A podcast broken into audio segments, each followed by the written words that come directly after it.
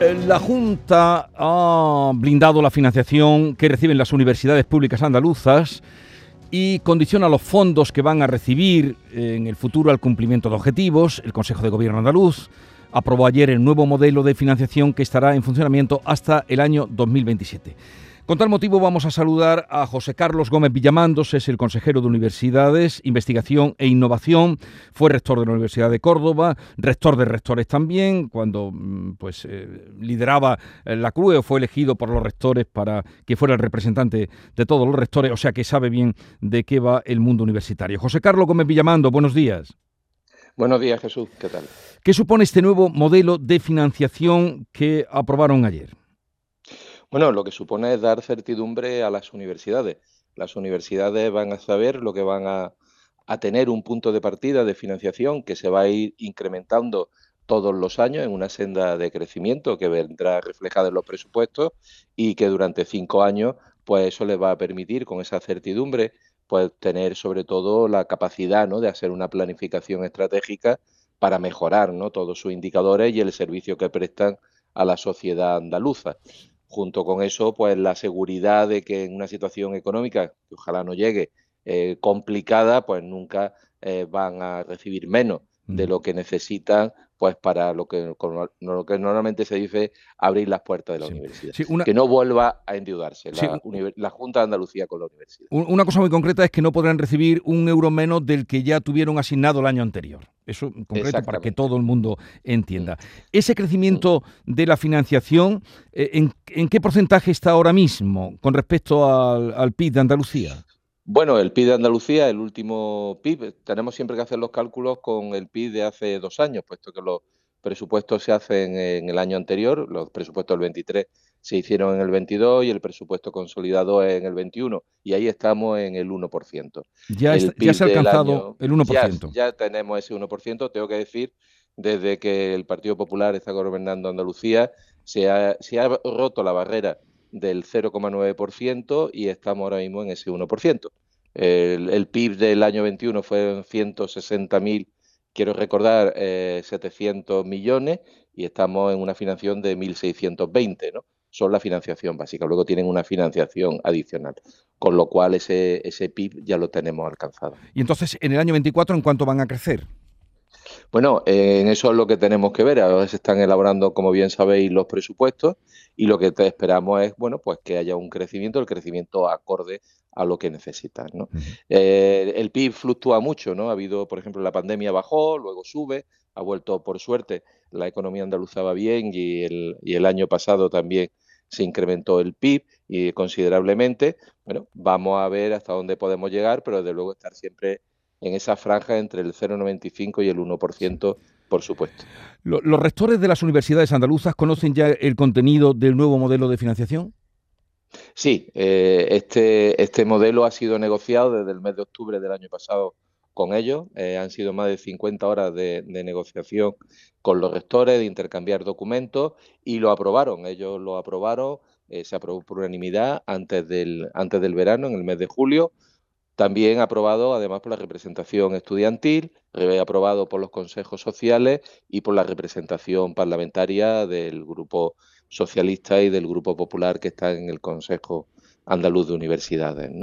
Y además se dio a conocer a sindicatos, a la conferencia empresarial, a la FEA, es decir, que ha sido un documento muy tratado y muy, y muy consultado con los demás. Bien, este nuevo sistema, eh, usted contaba ayer que eh, va a tener, va a distribuir el dinero en función de los resultados y del cumplimiento de una serie de objetivos que se marquen las universidades. ¿Eso quién lo va a evaluar? ¿Cómo se va a medir? Bueno, no hemos, eh, hemos acordado una serie de indicadores, indicadores que son estándar en el sistema universitario internacional, tanto de investigación, de transferencia, de mejora de la docencia, actividades de internacionalización y entonces con cada una de las universidades lo que estableceremos es dónde está su punto de partida y hacia dónde quieren llegar. Evidentemente esos objetivos no se alcanzan de un año para otro, eh, sino que se tarda un tiempo, ¿no? Como en cualquier en cualquier cambio estructural que hay que hacer, ¿no? Y entonces lo que eh, lo que nosotros vamos a incentivar es que las universidades hagan los cambios normativos propios, cambios estructurales, para que ellos puedan alcanzar esos objetivos. El modelo evalúa al eh, mitad del modelo, dentro de dos años, se evaluará cómo han ido eh, evolucionando los indicadores de cada universidad y si hay que hacer algún cambio y así hasta el año 2027 donde sí habrá ya una evaluación que ya tendrá una repercusión económica ¿no? en, esos, eh, en esos resultados ¿no? de la financiación de la propia universidad. Justamente ayer se aprobaba, mm, pues en el Parlamento se daba un paso para las nuevas universidades, bueno, ya aprobadas eh, privadas, UTAMEC y San Pablo. En eso, en contra de esta aprobación sí que estaban los rectores de las universidades andaluzas, ¿no? Bueno, es un, están en contra. Eh, el, el, motivo por el que se estaba en contra, quiero entender, y así por lo menos en el momento en el que yo era rector y nos manifestamos era porque los informes que se enviaron, que se recibieron por parte por parte de la agencia de calidad no eran, no eran positivos y eso hizo bueno pues ese posicionamiento. Durante este año eh, de gobierno hemos estado trabajando para que se modifiquen las memorias, para que se mejoren esas memorias y la, documentación que hemos llevado al Parlamento eh, pues va ya con todas las garantías. Eh, de hecho, el Partido Socialista durante un tiempo iba a abstenerse, aunque al final pues cambió de, cambio de opinión. En cualquier caso, lo que les puedo garantizar es que este momento de la ley no es lo que garantiza en sí la calidad, sino que es lo que es, la licencia de inicio de actividad. Y ahí se tienen que cumplir escrupulosamente los mismos criterios de calidad tanto para una universidad pública como para una universidad privada. Instalaciones, profesorado y que los títulos estén verificados, eh, estén evaluados positivamente por la misma agencia de calidad que evalúa a unos como a otros, ¿no? Con lo cual los criterios de calidad son absolutos pero si hay dos que se han aprobado en contra, como usted reconocía, de los, de los rectores o de la opinión de los rectores, eh, hay otras dos universidades privadas en puertas, ¿no? El, Alfonso X y la Europea. Sí, ambas universidades cuentan con informes positivos del Ministerio, del Ministerio, del Consejo de Universidades del Estado, también informes positivos de la, de la Agencia de Evaluación y ahora mismo, bueno, pues estamos en que el Consejo Andaluz de Universidades emita su informe que es un informe en el que lo que le hemos pedido a los rectores es que nos den su opinión y al resto de los miembros del Consejo, que nos den eh, aquello en lo que se puede mejorar el informe para que se incorpore en la nueva ley y en las memorias de estas universidades. Eh, no queremos que nada, eh, que ninguna universidad que venga a Andalucía pues altere ese, ese buen nombre que tiene y que empañe ese buen nombre que tiene nuestro sistema a nivel nacional e internacional. Y, en cuanto... Disculpa, sí, dime. Eh, no, no, concluye. Le iba a preguntar que si este incremento de las universidades privadas no irá en detrimento de la universidad pública. Bueno, eh, lo primero que hay que decir es que estas universidades privadas no reciben ni van a recibir un euro de la, de, la Junta de Andalucía. Son eh, instituciones privadas y ellos tienen, bueno, corren su riesgo y tendrán que hacer sus planificaciones y demás. Y en cuanto a la competitividad, a mí me preocupa más, porque además sí lo hemos vivido en la época socialista, donde no se hacía una planificación eh, de títulos, me preocupa más la competencia que puede haber entre Huelva y Sevilla. Por ejemplo, la Universidad de Huelva ponía unos títulos que eran exitosos y dos años o tres años después lo ponía la Universidad de Sevilla y evidentemente pues el estudiantado eh, pues se desplazaba a Sevilla, ¿no? Con lo cual ahí tenemos un, ahí teníamos un auténtico problema. Y pongo ese ejemplo porque es el que todos hemos conocido, pero también nos ha pasado con otras titulaciones, como ingeniería, ingeniería civil, que estaba en Córdoba, luego se pone en Linares, luego en Algeciras y luego se pone en Sevilla, y todo eso desvirtúa, ¿no? Pues, eh, o produce una competencia interna entre las públicas que vamos a evitar con el decreto de ordenación de enseñanza que hemos aprobado en el mes de, julio. ¿no? Eh, es decir, esto es una acción de conjunto, no son acciones individuales, está todo muy eh, coordinado, son eh, acciones coordinadas para tener el mejor sistema universitario posible.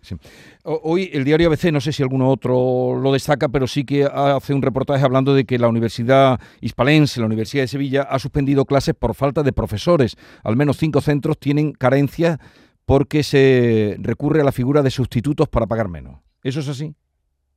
Pues no lo he leído, es la primera noticia pero los departamentos universitarios tienen, según la ley, la obligación de, y me imagino que los estatutos de la Universidad de Sevilla también lo recogerán así, tienen la obligación de cubrir la docencia eh, y eh, en cualquier caso, ¿no? Eh, es una obligación cuando un alumno se matricula, tiene, firma un contrato con la universidad y la, universidad y el departamento y la facultad tiene la obligación de impartir la docencia que necesita, ¿no? Con lo cual, bueno, espero que sea una situación puntual y que se resuelva en pocos días, ¿no? Mm, por otra parte, eh, también se habla de 1.400 eh, eh, estudiantes que no han podido entrar en medicina ni en enfermería en Málaga. ¿Sigue habiendo mm, más demanda que oferta? Hmm, bueno, 1.400 en Málaga. tenemos que tener en cuenta, son 1.400 en Málaga, serán 1.000 no sé cuántos en Córdoba. son los mismos alumnos moviéndose en el mismo sitio, ¿no? También hay que tenerlo en cuenta, ¿no? Y que estamos hablando de toda España. son alumnos que vienen, igual que los nuestros, eh, postulan a, universidades fuera de Andalucía, pues también eh, los de fuera vienen aquí. Eh, hay que hacer una planificación. ya saben que hemos incrementado en un 15%. La media ha sido un 10% el número de plazas. Hemos abierto dos facultades, dos, grados nuevos de medicina en Almería y en Jaén. Se va a abrir uno en Huelva. Y lo que necesitamos es que estos estudiantes que están ahora empezando la, la carrera luego puedan hacer el MIR tenemos un grandísimo problema porque desde el gobierno central no se nos permite tener más plazas MIR, con lo cual estos chicos cuando y chicas cuando acaben la carrera pues mm, van a tener que hacer el MIR en otra comunidad autónoma y eso sí que sería además un problema, ¿no? Mm. Consejero, una última cosa que siempre coincide a estas alturas o en los comienzos del curso. Eh, alguna vez, alguna que otra vez he hablado de este asunto con usted también, cuando era rector, eh, las novatadas. Mm, ¿Qué se está haciendo sobre, con las novatadas que se convierten en amberradas? Mm, ¿Se hace algo desde la universidad? ¿Puede hacerse algo desde la consejería contra las novatadas? Bueno, las universidades públicas eh, tienen unos sistemas de control eh, y unos regímenes. Bueno, y ahora mismo hay una ley de convivencia universitaria y antes había también normativas propias de, las universidades donde están prohibidas las novatadas. Cualquier tipo de novatada. ¿eh? Mm, la que llega a gamberrada y la que no llega a gamberrada, ¿no?